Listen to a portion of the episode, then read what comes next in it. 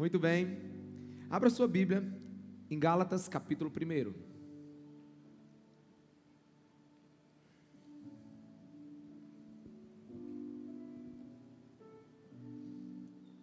Gálatas, capítulo 1. Vamos orar? Senhor Jesus, nos leva para perto de Ti a cada dia. E que essa palavra, Senhor, possa nos fazer te amar mais ao final dessa noite. Que o Senhor conduza tudo com teu espírito e que revelação e discernimento estejam nesse lugar. No nome de Jesus. Amém, irmãos? Diz assim a palavra de Deus a partir do versículo 6 de Gálatas, capítulo 1. Admiro de que vocês estejam abandonando tão rapidamente aquele que o chamou pela graça de Cristo para seguirem outro evangelho, que na realidade não é o evangelho. O que ocorre é que algumas pessoas estão perturbando, querendo perverter o evangelho de Cristo. Mas ainda que nós, ou um anjo dos céus, pregue um evangelho diferente daquele que lhes pregamos, que seja amaldiçoado. Como já dissemos, agora repito, se alguém lhes anuncia um evangelho diferente daquele que já receberam, que seja amaldiçoado. Acaso busco eu agora a aprovação dos homens ou a de Deus? Ou estou tentando agradar a homens? Se eu ainda estivesse procurando agradar a homens, não seria servo de Cristo. Amém? Irmãos, quando nós estamos num ambiente como esse, nós temos que fazer algumas perguntas pertinentes. Nós precisamos pensar em algumas coisas. E talvez as perguntas que devem estar no palco da nossa mente é: no que devo acreditar? Que é verdade? E como eu posso voltar a ter um encontro com Deus?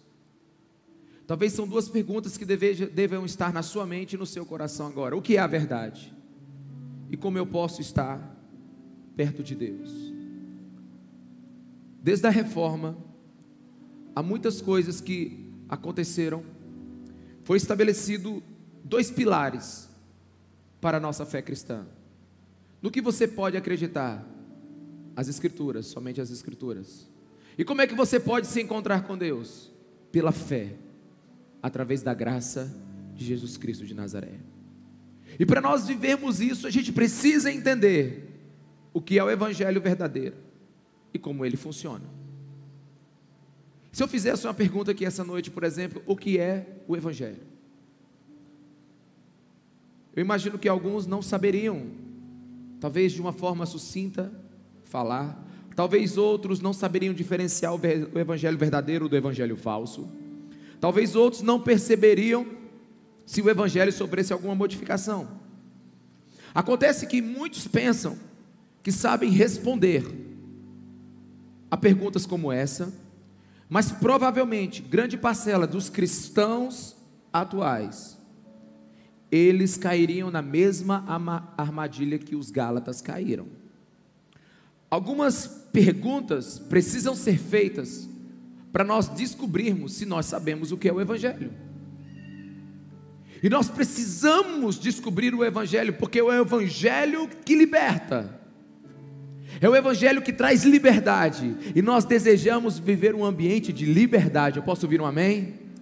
Um ambiente de alegria, um ambiente onde eu posso ser eu mesmo, um ambiente onde eu posso ter leveza de atitudes, um ambiente de liberdade. Acontece que quando você ouvir essa palavra liberdade, durante essa mensagem, não fique espantado. Um dos fardos mais importantes de um homem carregar é o Evangelho e a liberdade que ele traz. Ser livre é mais difícil do que ser escravo. O escravo ele tem hora para comer, o escravo ele tem hora para trabalhar, o escravo ele tem hora para fazer todas as coisas, mas quem é livre decide como a sua vida vai ser. Então a liberdade é um fardo que o Evangelho te entrega. E nós precisamos aprender a lidar com a liberdade, porque no fundo é tudo que nós queremos. Mas para nós entendermos essa liberdade, para nós entendermos o Evangelho, você precisa fazer uma pergunta: quem você é? Quem nós somos? Preste atenção, se, eu perguntar quem você é, a Bíblia diz que nós somos impotentes e perdidos. Normalmente, as pessoas que não, que não estão na igreja nos vê, os que estão na igreja, como pessoas que conseguem obedecer a Jesus. Mas nós não conseguimos obedecer a Jesus. Nós não temos condições de obedecer a Jesus. Nós não temos é, moral para obedecer às virtudes que Jesus nos ensina. Nós somos completamente perdidos e nós somos completamente impotentes para viver o que Jesus quer para nós. O Evangelho, a primeira coisa que ele diz é que a gente não dá conta. É como se uma pessoa estivesse afogando numa piscina e você então tivesse com um manual de como nadar bem. E aí você, para ajudar essa pessoa, você joga o manual para ela. O que, que você acha que aconteceria? Ela morreria afogada. Porque esta pessoa, ela é impotente. Ela está afogando. Não dá para mandar simplesmente um manual como ela deve viver. Assim, não adianta nós termos a Bíblia e não entendermos o Evangelho, que nós não vamos conseguir vivê-lo como precisamos. A Bíblia nos diz que nós somos impotentes, somos aqueles que estão afogando numa piscina, e se alguém não nos mandar uma corda e nos puxar de lá, nós afundaríamos. O Evangelho nos diz que a primeira coisa que a gente precisa entender, que quem nos salva é Jesus. Jesus, antes de ser qualquer coisa, ele precisa ser seu salvador. Nada podemos fazer para sermos salvos, somos impotentes diante do tamanho da nossa perdição. Nós somente podemos ser salvos pelo Evangelho. Sem o Evangelho a gente está perdido, sem possibilidade. Todas as religiões e praticamente todas as correntes filosóficas do mundo defendem que o homem é um ser decaído, ou seja, já esteve num patamar mais alto, mas hoje ele vive aquém daquilo que ele pode. Mas a maioria dessas religiões e dessas filosofias, eles não conseguem enxergar a profundidade do tombo, que foi o tombo da humanidade, que foi o nosso pecado. A salvação pelo Evangelho, ela é tão elevada, ela é tão extravagante, que jamais homem algum, jamais pessoa alguma poderia ser salvo pelos seus próprios esforços o homem jamais poderia reverter a sua queda através do mérito. Por isso, a primeira coisa que você precisa entender que o Evangelho ensina é que nós somos perdidos e impotentes. É por isso que o apóstolo Paulo, é por isso que a Bíblia diz lá em Gálatas 1,3: A vocês graça e paz da parte de Deus, nosso Pai e do Senhor Jesus Cristo, que se entregou a si mesmo por nossos pecados, a fim de nos resgatar.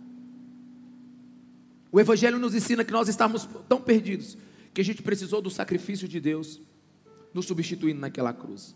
Ele fez o que precisávamos e fez o que não conseguíamos. Ele fez o que precisávamos e fez o que não conseguimos.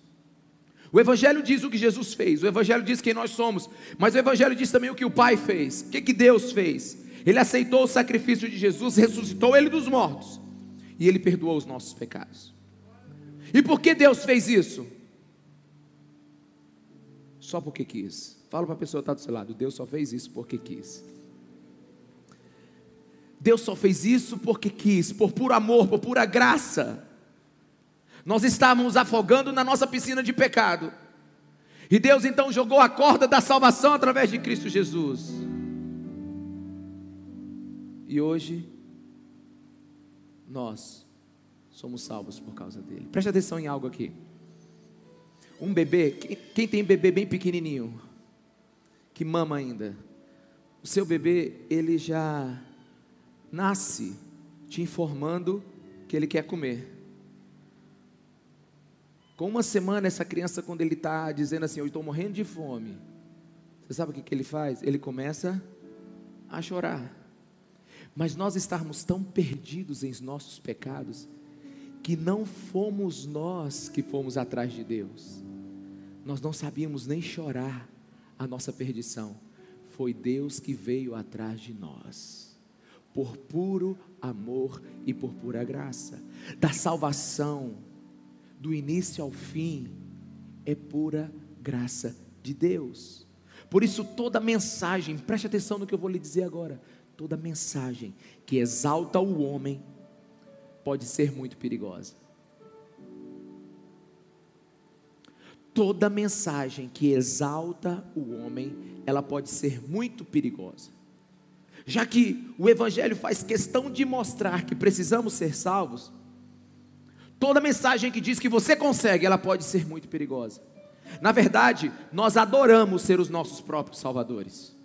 Na verdade, nós gostamos de ouvir mensagens tipo assim: que nós podemos, que nós somos, conquiste as suas bênçãos, você é capaz, você é imparável.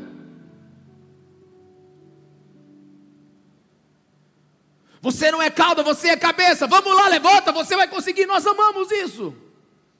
Mas a primeira verdade do Evangelho que ele te diz é que você não poderia jamais ser salvo pelos seus próprios métodos, e se não fosse Jesus Cristo de Nazaré, nós estaríamos perdidos até hoje.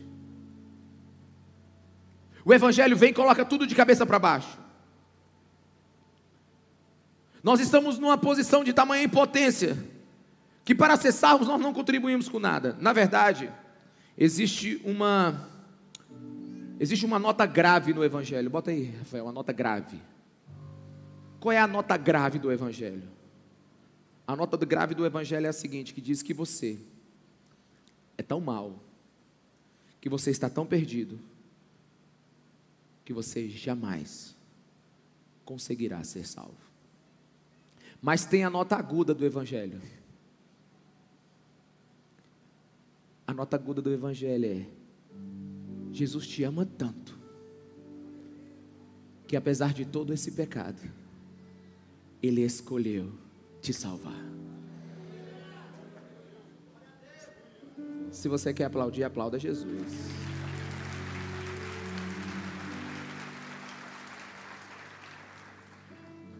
O Evangelho diz que você é tão mal que jamais poderia ser salvo. Mas o Evangelho diz que você é tão amado que Deus jamais poderia deixar de te salvar. O Evangelho não é algo que fazemos para nós, é algo que foi feito por Cristo Jesus. A mensagem do Evangelho é que somos piores do que jamais imaginamos, porém somos amados e aceitos como jamais poderíamos ser. Então agora a gente começa a entender o que o apóstolo Paulo, que a Bíblia está dizendo. A Bíblia está dizendo em Gálatas 1,6 assim: Eu me admiro que vocês estejam abandonando o Evangelho para seguir um outro, que na realidade não é outro Evangelho, é um Evangelho fraudulento. E o apóstolo Paulo ainda diz assim: a Bíblia diz que, ainda que nós, ou um anjo dos céus, pregue um Evangelho diferente daquele que vocês ouviram, que seja amaldiçoado. Então você começa a entender a bronca que Paulo está dando aos Gálatas, a essa igreja. Qual é o problema? Essa igreja ouviu o Evangelho, começou a viver a graça de Deus, começou a crescer na graça e na liberdade do Espírito Santo. Então vieram algumas pessoas, alguns falsos mestres, e começaram a acrescentar ao Evangelho leis e cerimônias começaram a acrescentar ao Evangelho leis e cerimônias. Eles começaram a dizer mais ou menos assim: Olha, nós amamos o que Jesus Cristo fez naquela cruz, nós amamos todo o sacrifício de Deus, mas o que vocês acham de nós começarmos a entender que precisamos colocar mais algumas coisas no Evangelho? Eles não estão negando o Evangelho, eles estão adicionando uma roupagem judaica, cerimônia e leis a esse evangelho. E a Bíblia diz que qualquer mudança no evangelho da graça, no evangelho onde Cristo é a única coisa que é suficiente, nós estamos deturpando o evangelho. Esses hereges se infiltraram no meio da igreja e estão colocando leis, tornando a igreja legalista. Paulo está pasmo com essa igreja, por quê? Porque ele percebeu que essa igreja acha que pode servir a Deus servindo o outro evangelho. Fale com a pessoa que está do seu lado e diga: servir a outro evangelho é afastar-se de Deus. Porque todo outro evangelho. Todo outro evangelho. Tira Cristo do centro. E o apóstolo Paulo está vendo para onde essa igreja está se desviando.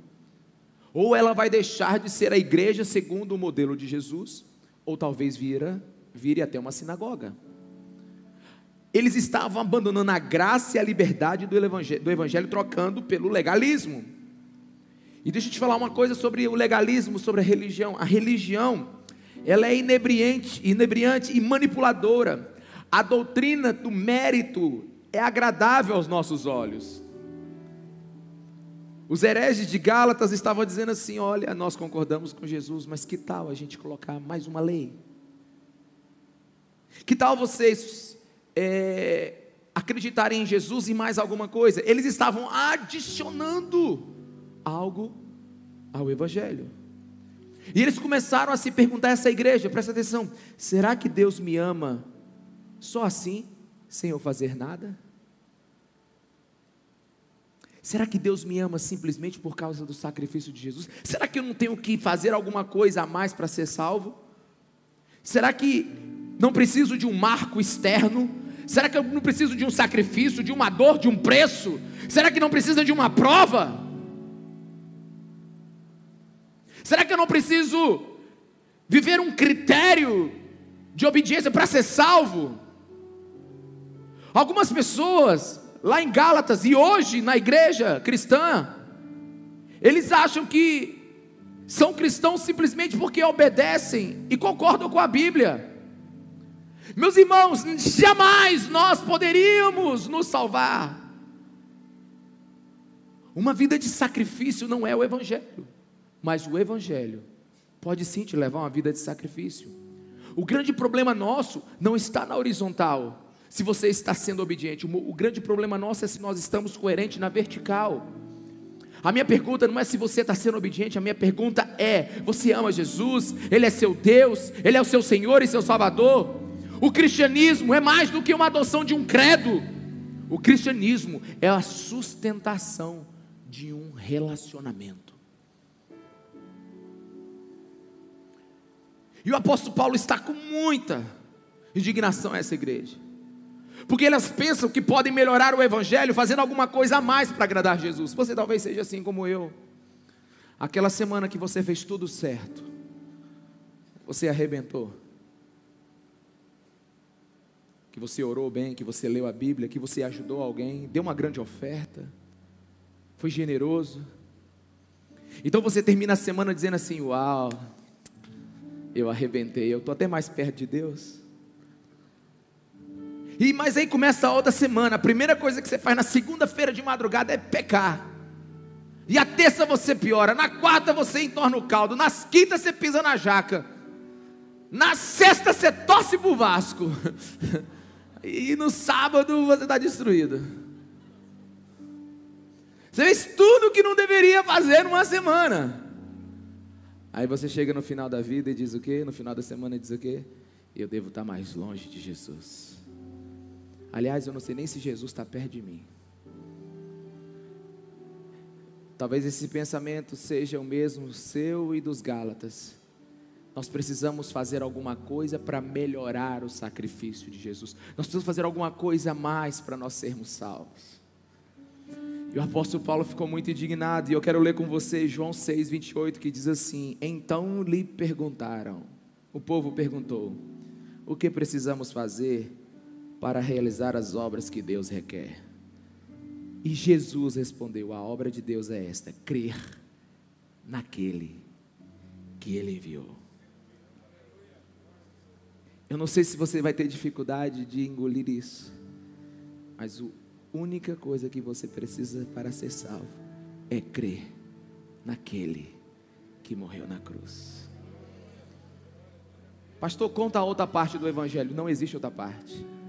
A outra são os efeitos do Evangelho. Mas se você quer saber o Evangelho, é o Evangelho onde Cristo é o suficiente para a nossa salvação. A salvação é uma dádiva de Deus, comprada para nós por Jesus Cristo. Abandonar esse Evangelho, essa dádiva, essa graça é abandonar a Deus. Trocar a graça pela lei é trocar de Salvador. É você dizer assim: eu mesmo dou conta de ser salvo, eu mesmo dou conta de agradar a Deus, eu mesmo dou conta de ser uma pessoa boa. Ah, quantos vivem por aí achando que são pessoas boas? Quantos vivem aí achando que são pessoas boas? Quantos vivem achando que não precisam de um Salvador porque eles são bons o suficiente para serem, salvos? Quantas pessoas ainda não entenderam o Evangelho? E por não entender o Evangelho, não entendem a graça, e por não entender a graça, não receberam Cristo.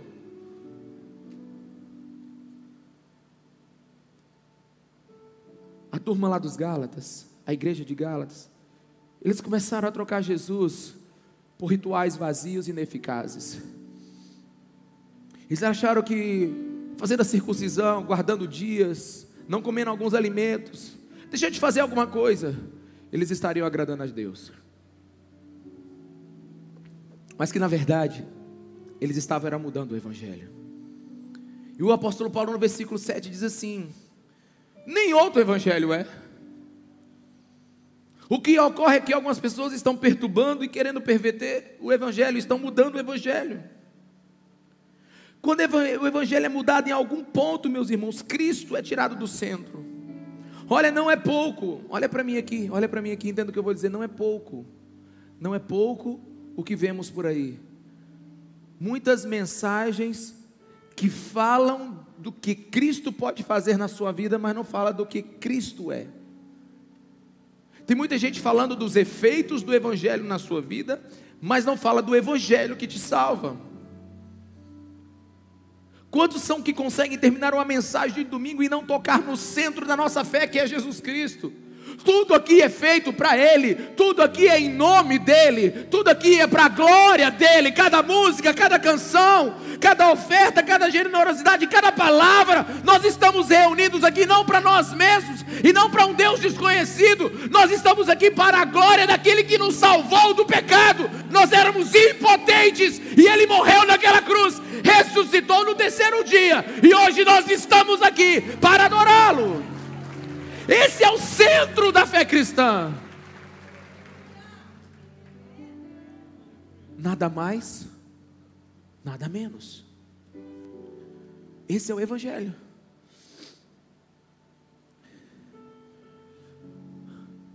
Na igreja de Gálatas, como em muitas hoje, não há uma negação enfática do Evangelho, mas uma modificação que o apóstolo Paulo diz que resultaria em uma eliminação total do Evangelho.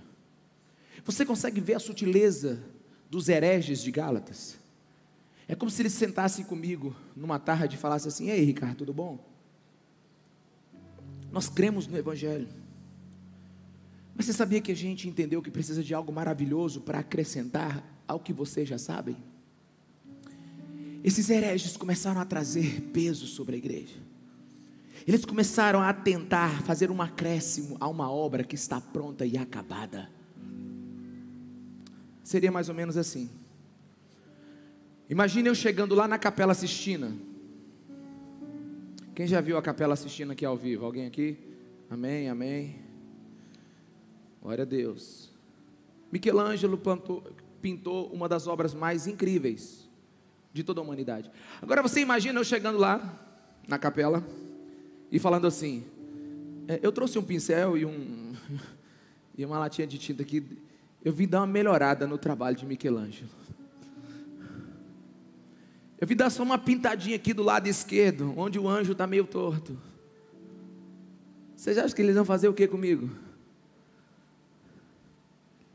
Imagina, ou eu, como é que é o nome daquela escola de música, de música que você quer ir lá? É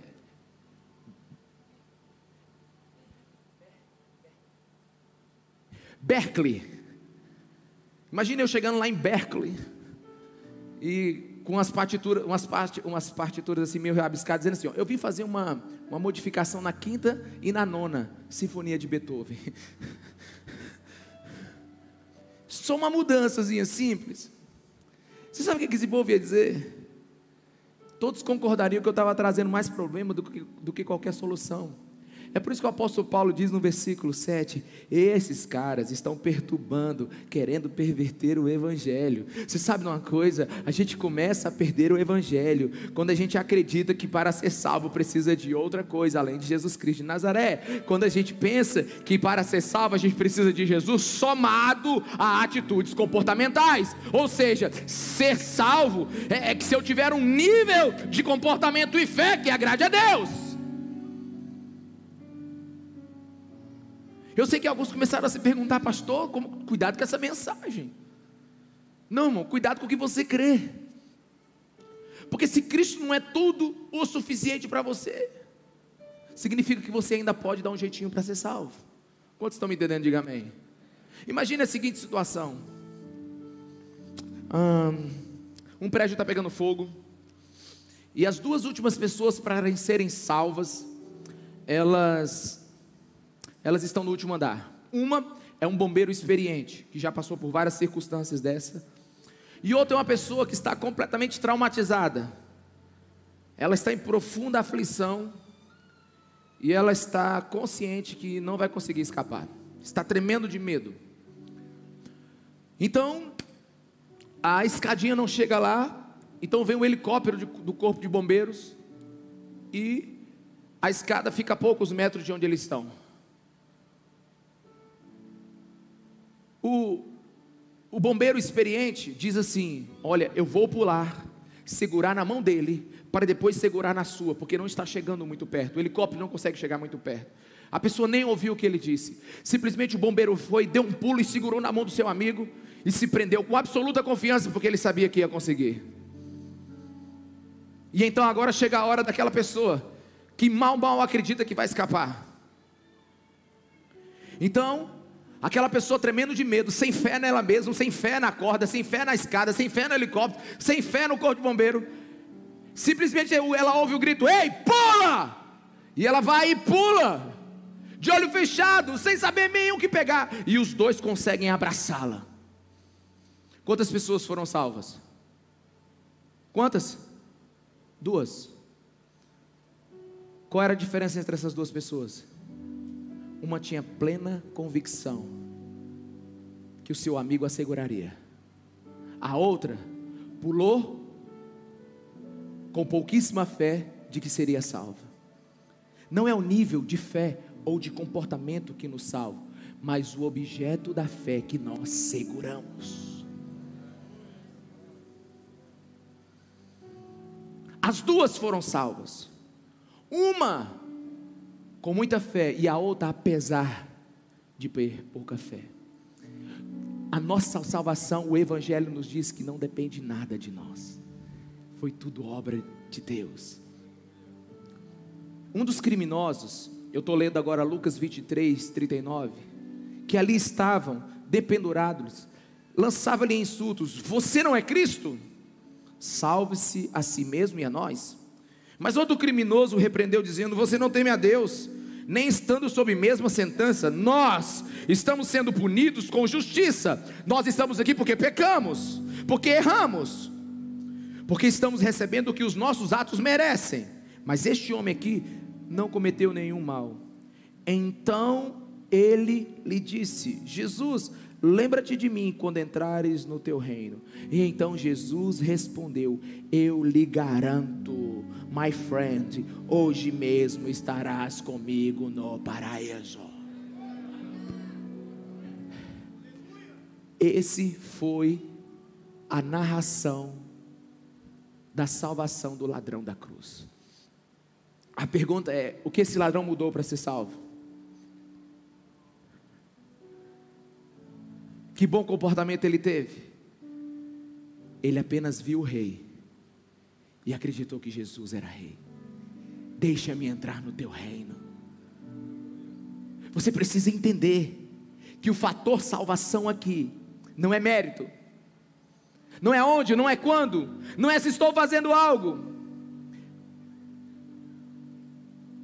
Esse abençoado de ladrão foi crucificado pela manhã, morreu à tarde e de noite estava tomando chá da tarde com Jesus Cristo de Nazaré, tá bom para ti? Ele foi o último homem que encontrou Jesus na terra e foi o primeiro que encontrou ele no céu. Você viu alguma mudança nesse ladrão, alguma atitude, algum ritual que ele cumpriu, algum comportamento? Não, irmãos, somos todos impotentes e perdidos, ladrão ou não. Todos nós temos escuridão e segredos dentro do nosso coração que jamais nos colocaria dentro do céu. Existem segredos no seu coração que não passariam pelaquela portinha técnica do céu. Volta. Você não cabe num céu santo. Por isso que Jesus Cristo veio naquela cruz, pagou o preço pelos nossos pecados, sofreu todo o desgaste da ira de Deus. E se nós cremos em outra coisa que não Cristo, nós temos um Cristo mutilado. A ideia de acrescentar méritos humanos no mérito de Cristo é repugnante. Vivemos um evangelho hoje em nome de Jesus. Eu não estou falando mal de ninguém, mas que alguém que esteja deturpando o evangelho não escape das minhas palavras. O evangelho hoje está cheio de superstições, cheio de regras. Nós vivemos um sincretismo religioso, uma mistura. Nós ficamos em dúvida hoje sobre muitas coisas. Às vezes, alguns de vocês estão recebendo pressão todos os dias porque não entenderam o Evangelho. Alguns vivem um alto e baixo da fé aqui porque não acreditam no sacrifício perfeito de Jesus, ainda acreditam no seu mérito, no seu comportamento. Você é salvo pela graça e somente pela graça e ponto final. Aliás, deixa eu lhe fazer uma pergunta. gente ruim vai para o céu? hein, gente ruim vai para o céu? Olha para a pessoa da sala e pergunta assim: gente ruim vai para o céu?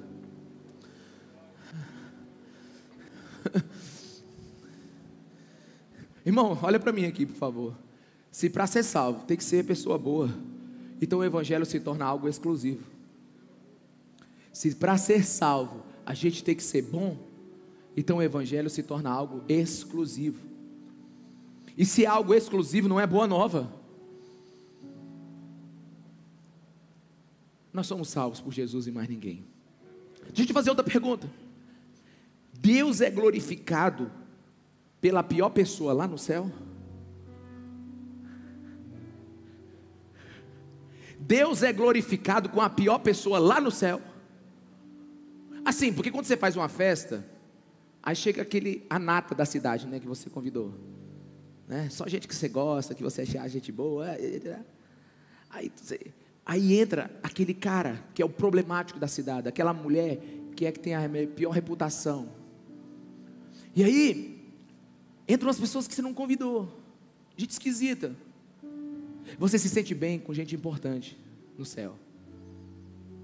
O que mais glorifica a Jesus no céu é alguém que por condição nenhuma poderia chegar lá, mas que por causa do sacrifício dele é declarado santo para viver a eternidade com Deus. Você sabe por quê, meu irmão? Aleluia! Você sabe por quê? Porque Romanos 1,16 diz assim: Não me envergonhe do Evangelho, porque é o poder de Deus para salvar todo aquele que crê. O Evangelho é poder de Deus para pegar o mais esculhambado daqui de Imperatriz e colocar sentado na mesa do banquete do lado de Jesus. Essa é a boa nova do Evangelho. Desconfia porque você e eu estamos nessa parada, rapaz. A peneira era tão fino que ninguém aqui passava. Mas Jesus Cristo deu um jeito. Porque em Jesus o que não era para ser salvo será. O que era irrecuperável hoje é possível. Aliás, deixa eu te falar uma coisa, a gente às vezes não não pensa, não raciocina. Irmão, deixa eu te falar uma coisa em nome de Jesus. Jesus morreu na cruz para tirar os nossos pecados e não a nossa inteligência. Pensa comigo aqui. Pensa comigo. O que te inspiraria mais a amar e confiar em Jesus? Alguém perfeito, que convenceu Deus que merecia ser salvo?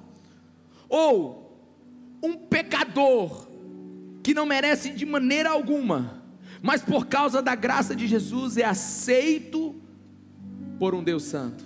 O que mais te levaria a amar a Jesus? Alguém perfeito que chegou ao céu ou alguém que foi totalmente arrebentado pelo pecado aqui, mas foi salvo pela graça daquela cruz. que te faria mais amar Jesus? Você sabe o que, me faz mais amar Jesus? É que Ele aceita gente que não dá certo, que não consegue, e por causa do sangue dele, a gente pode adorar. Meus irmãos, você. Eu não sei se você sente isso, mas eu sinto uma liberdade quando eu prego isso. Porque mérito algum me faria estar aqui em cima pregando para vocês.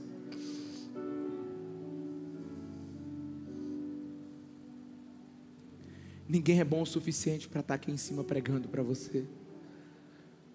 Ninguém não é bom o suficiente nem para dizer assim: Deus vem neste lugar.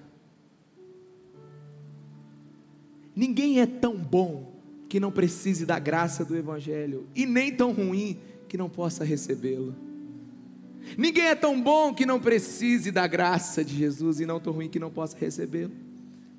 E Deus não nos faz porque somos úteis, Deus faz o que fez porque somos importantes. Dá aquela olhada para o teu irmão da esquerda e da direita e diz para ele assim: Deus não precisa de você. Deus não precisa de mim. Deus não precisa de ninguém. Ele é Deus, ele não precisa da igreja. Ele não precisa que a gente faça nada, porque ele é Deus. Deus não precisa de você, mas Deus quer você. Você não é útil para Deus, você é importante. Ele desejou você acima de todas as coisas. Esse é o único amor que a gente pode confiar. Por quê? Porque é o único amor que a gente tem certeza que não vai perder. É o amor que nos ama na nossa inutilidade. É o amor que nos ama, a gente sendo arrebentado desse jeito. Mas os hereges da igreja de Gálatas, não. Eles diziam: para ser salvo você precisa de Jesus e mais alguma coisa. Você precisa de, de, de fazer a circuncisão. Você precisa a, a, a, viver de regras. Você não pode comer isso. Você tem que respeitar as noites de lua. Você tem que fazer esse ritual e o outro. Você não pode fazer isso. E é mais ou menos isso que a gente ouve hoje. Presta atenção, olha para mim. Hoje não é assim. Faça isso, faça aquilo. Não tira essa roupa, coloca a roupa, corta o cabelo, deixa o cabelo comprido, é, usa maquiagem, tira maquiagem, é, tira tatu. Hoje tem gente que aceita Jesus e bota a tatu, é uma confusão. Não ouve música, para de ouvir. É, assiste a série, mas não pode assistir a novela. É, pode ir no cinema, mas não pode ir. Que confusão, meus irmãos.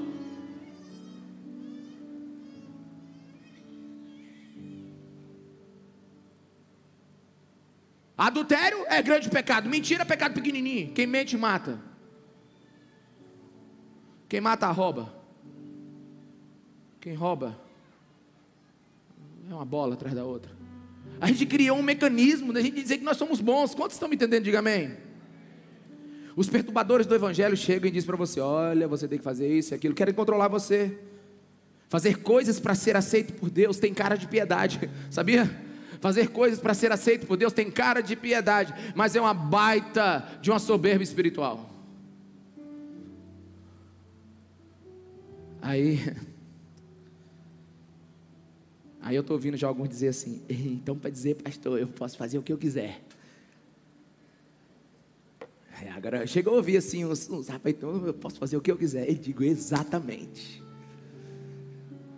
Você pode fazer o que você quiser. Jesus Cristo te salvou para você fazer o que você quiser. Essa é a liberdade que lhe assusta.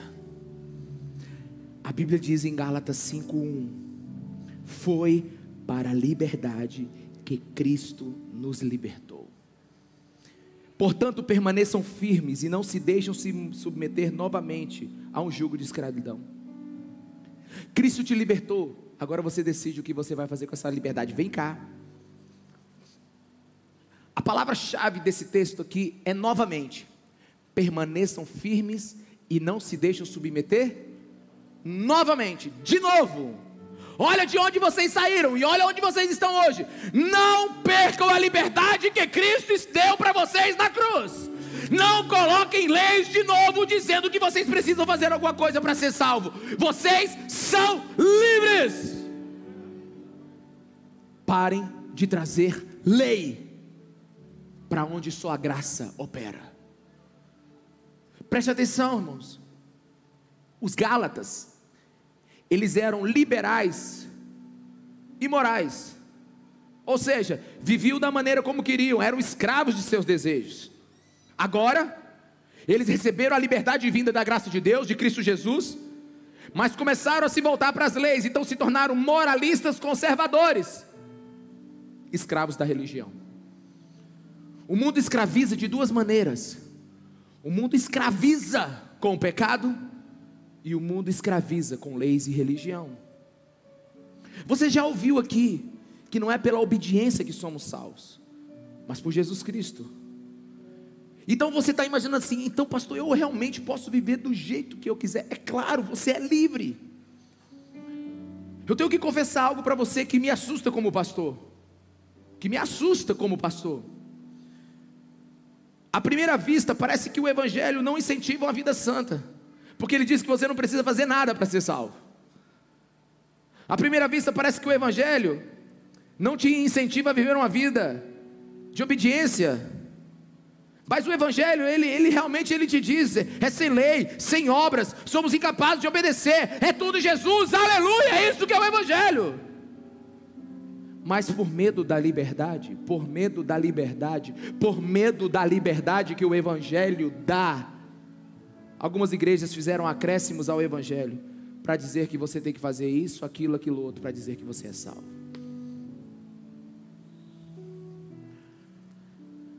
Diga, eu quero viver a liberdade.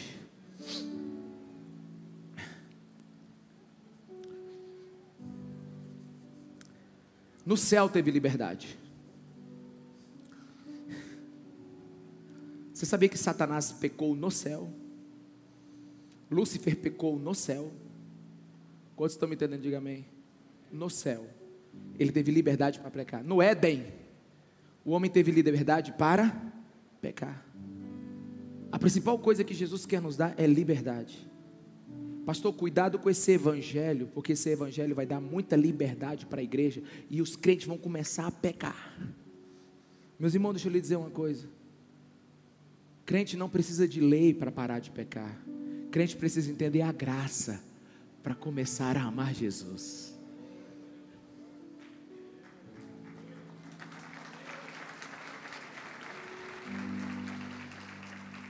Como é que se perde a liberdade? Se perde a liberdade criando leis e cerimônias. Cuidado, para vocês não se submeterem novamente a outro jogo de escravidão. Mas também tem outro jeito de perder a liberdade.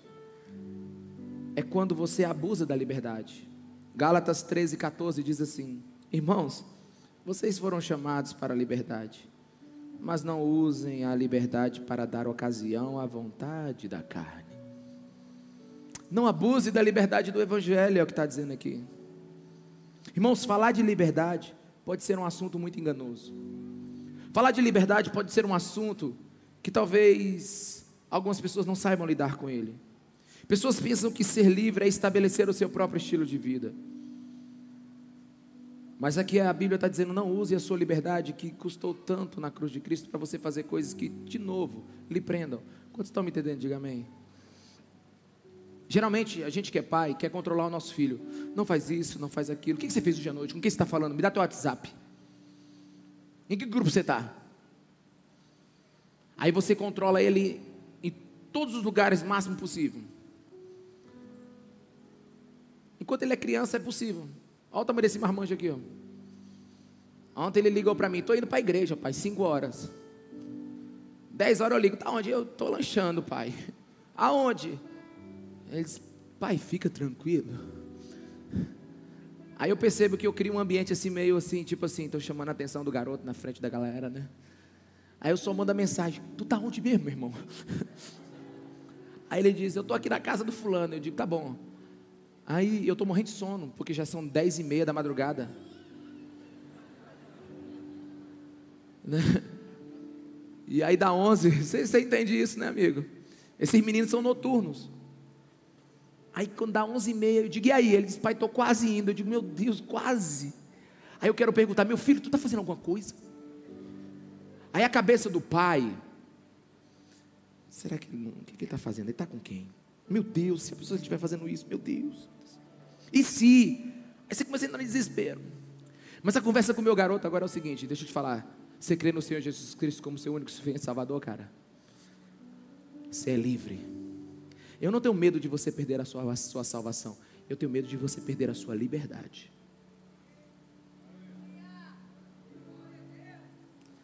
Ele te salvou, Rafael. Você não é mais de Satanás. Você foi transportado do reino das trevas para o reino da luz. Você nasceu de novo. E você é tão livre que você pode fazer o que você quiser. Mas, meu filho, não volte a acreditar em lei alguma, em regra nenhuma. Não é porque você toca na igreja que Deus te aceita mais. Não é porque você faz tudo certinho que Deus te aceita mais. Deus te aceita porque você é lavado e remido pelo sangue de Jesus Cristo de Nazaré.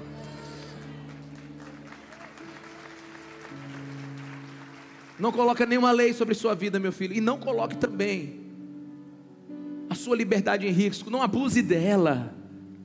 Ela é preciosa para você. Você vai ter que agora decidir se você vai para a direita ou se vai para a esquerda vai decidir se você quer drogas ou se você quer santidade, se você quer sexo ou se você quer pureza, vai decidir se você, você vai ser honesto ou você vai ser um malandro nos negócios. Não, você é livre. Jesus Cristo nos libertou. Não é comportamento que nos salva. É pura cruz.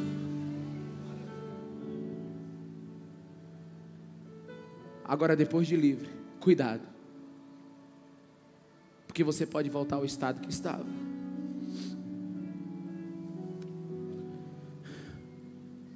Não use da liberdade para cometer o seu pecado. Eu, eu me lembrei de algo agora. O Evangelho nos liberta da lei, para que a gente se torne escravo de outra lei, a lei do amor.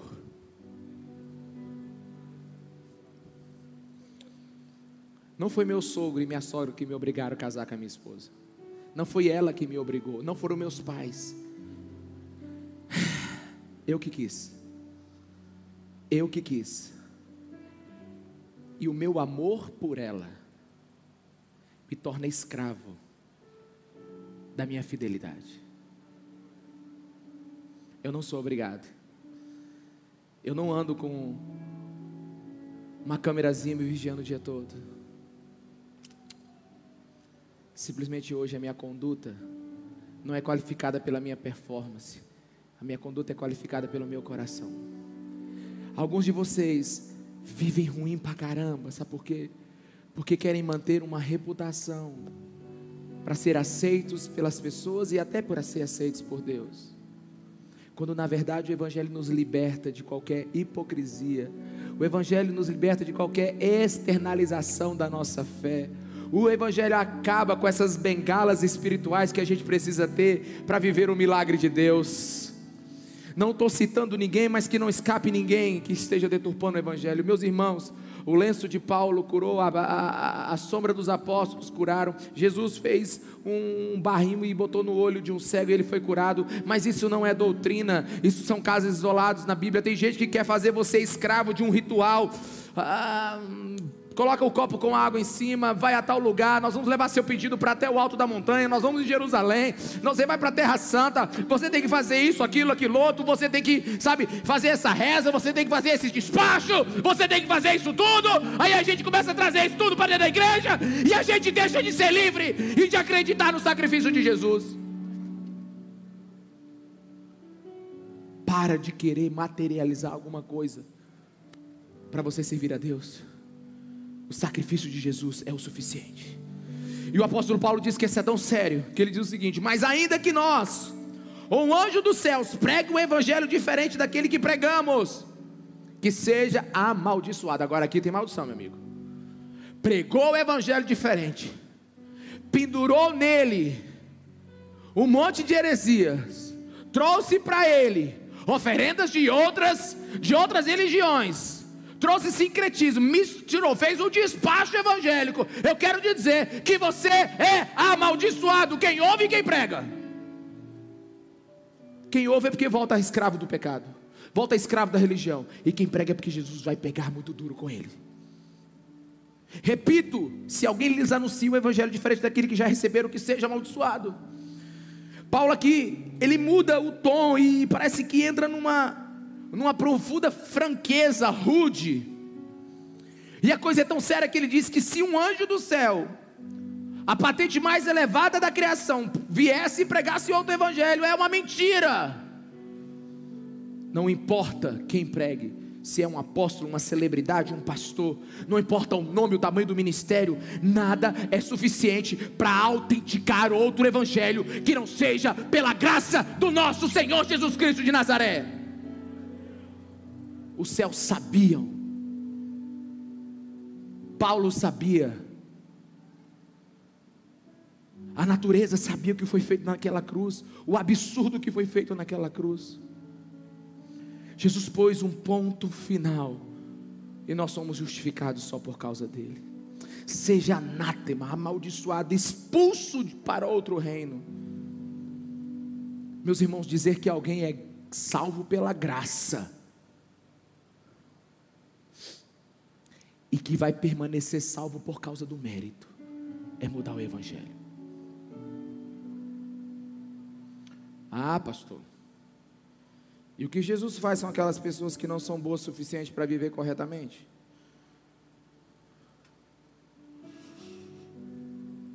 O que Jesus faz com gente que não tem reputação boa? O que Jesus faz com gente que não dá certo?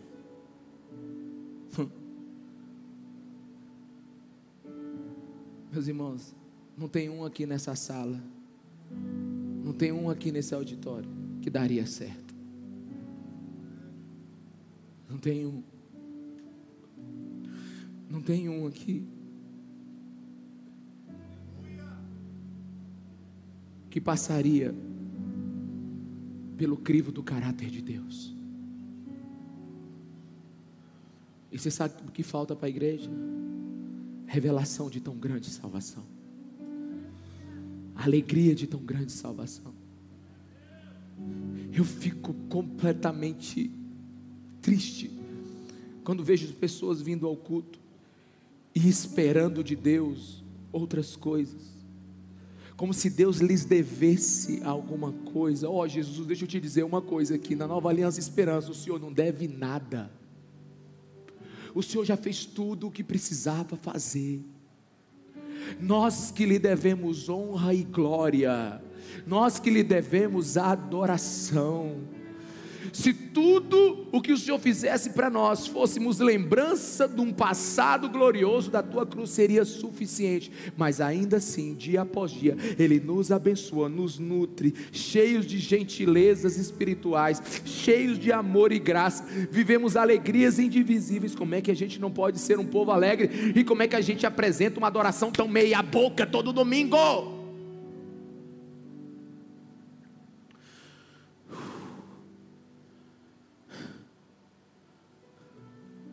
Não importa quem você é,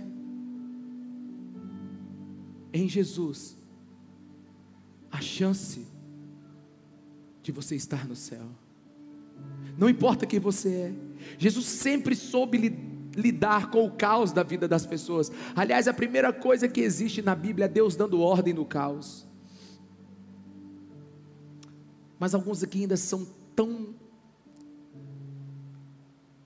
difíceis de compreender isso que ficam se perguntando: mas será que Jesus consegue ser meu amigo? Será que Jesus consegue ser meu amigo? Sabe, quando eu leio a Bíblia, a Bíblia diz, me diz em Mateus 9,13 que Jesus ele só pode ser amigo se for amigo de pecadores. Jesus é amigo de pecadores, porque não existe outro tipo de pessoa que vive nessa terra não existe nenhum querubim disfarçado de homem aí, não existe nenhum homem disfarçado de anjo. Eu quero te dizer que o que Jesus ama é você. Deixa eu te falar, eu não vim chamar justos, mas pecadores. Eu sou amigo de pecadores. Esse texto, na versão mais atualizada, diz assim: Eu não vim mimar os que são da casa, eu vim salvar aqueles que acham que nunca poderiam entrar. Esse é o Jesus da Bíblia. A religião procura sinais exteriores. Jesus chama você do jeito que você está, não importando o estado. Todos são chamados para estar com Jesus. Jesus não busca perfeição. Repita comigo: Jesus não busca perfeição. Jesus busca relacionamento. Aleluia. A mudança não ocorre, olha para mim aqui. A mudança não ocorre porque você quer. A mudança ocorre pela boa companhia que você tem do lado de Jesus todos os dias. Por isso, eu digo para o Rafael: não faça isso, não faça aquilo. Há uma preocupação no meu coração, mas o mais importante é, filho, ande com Jesus. Não tem como ser ruim andando com Jesus. A boa companhia vai te mudar, sabe? Você vai parar de ter essa essa essa ester, esterilidade espiritual e parar de ser essa imposição social. Não, você vai ser você mesmo, porque outro lugar outro evangelho, outra via, outra maneira, é o evangelho do apartheid, é o evangelho que nos separa de Cristo, é da discriminação. A religião, ela, ela, ela, ela acerta quando diz que Deus é bom e a gente é mal, mas ela erra quando diz que só os bons herdarão o reino dos céus. Não, quem herda o reino dos céus são os humildes, aqueles que sabem que não podem, aqueles que sabem que se o pão com manteiga cair da sua mão, vai cair com a manteiga para baixo. Aqueles que prometem tudo até quarta-feira, mas segunda-feira, às oito e meia da manhã, já fizeram tudo aquilo que, que que prometeram nunca fazer. Jesus veio para fazer o impossível. Jesus veio para salvar pecador, ele não veio para salvar gente boa. Aliás, desconfie dessa pessoa que está do seu lado. Você pode estar do lado de um terrorista aí.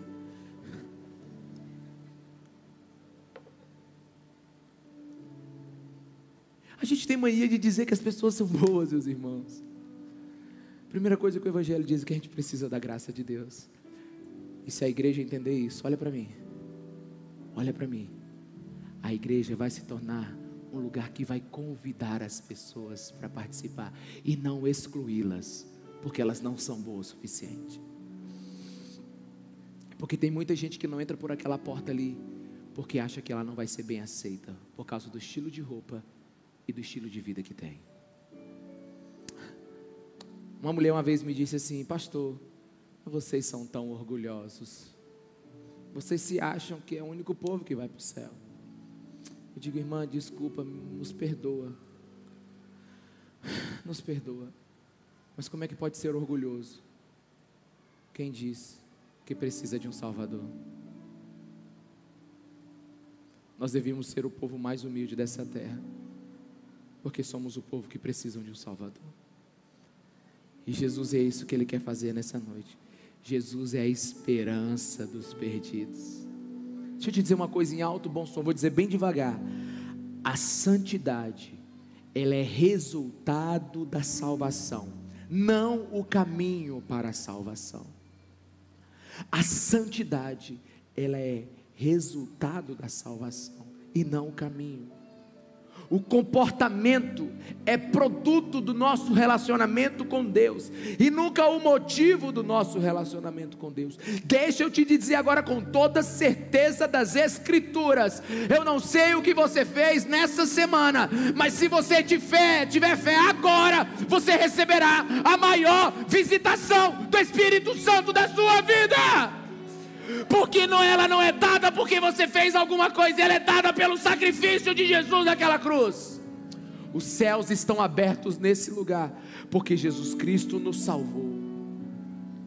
E o apóstolo Paulo termina dizendo assim: Olha, eu não estou fazendo isso para ser aprovado por ninguém, eu não prego isso para agradar homens, eu não prego isso para lhes dar alguma coisa que eles querem, Naquele tempo haviam espertalhões que, por causa de momentos de tempos de catástrofes, de medo, de fragilidade espiritual, eles queriam, sabe, é, sequestrar a liberdade das pessoas e colocar as pessoas na sua mão. Deixa eu te dizer uma coisa: você não deve nada a nenhum líder espiritual, você não é preso a ninguém, a ninguém.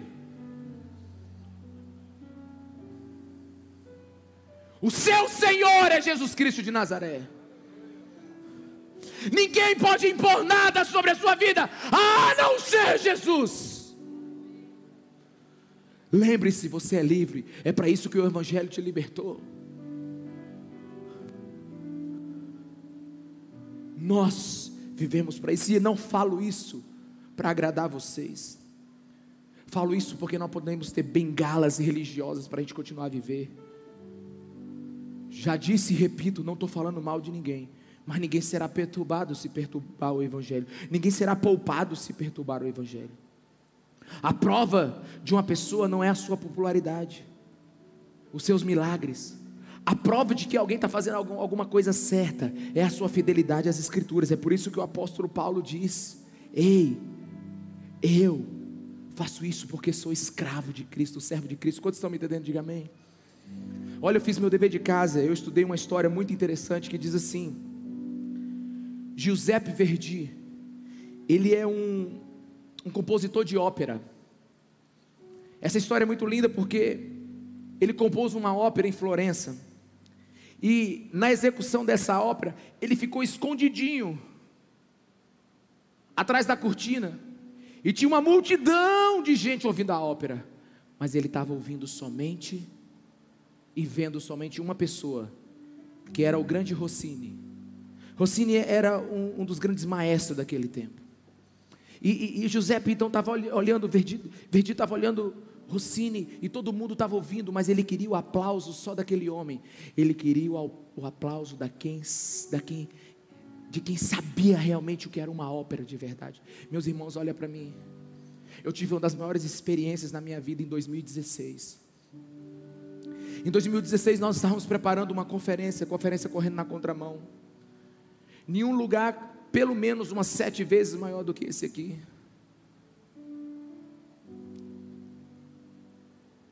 E eu me lembro que depois de ter colocado perto de umas quatro mil cadeiras naquele lugar,